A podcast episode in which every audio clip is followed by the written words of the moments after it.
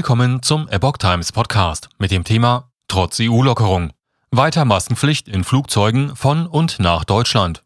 Ein Artikel von Epoch Times vom 16. Mai 2022. Die EU lockert ihre Empfehlungen in Bezug auf die Maskenpflicht in Flugzeugen. In Deutschland müssen Reisende aber in Flugzeugen generell weiterhin Maske tragen.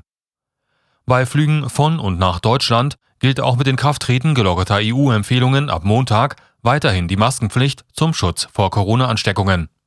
Das betrifft nach Angaben des Bundesgesundheitsministeriums alle Maschinen, die in Deutschland starten oder landen.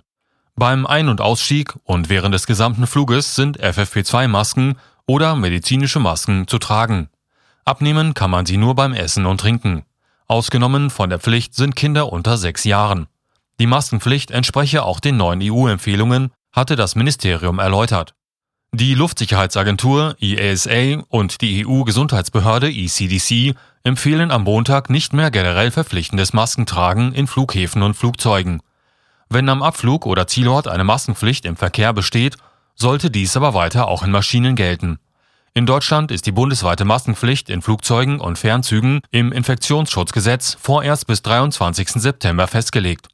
Auch im Nahverkehr mit Bussen und Bahnen gilt Maskenpflicht, die jeweils die Länder anordnen. Generell entfällt mit der gelockerten EU-Empfehlung längst nicht auf allen Flügen die Maskenpflicht.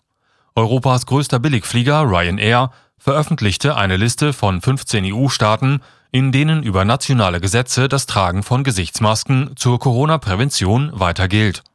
Neben Deutschland sind auch wichtige Tourismusziele wie Spanien, Griechenland, Portugal und Italien darunter.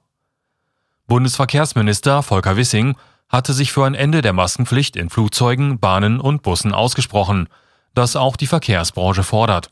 Die Bundesregierung plant aber vorerst keine Abschaffung.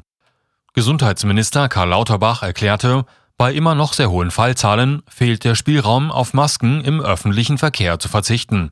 So der SPD-Politiker.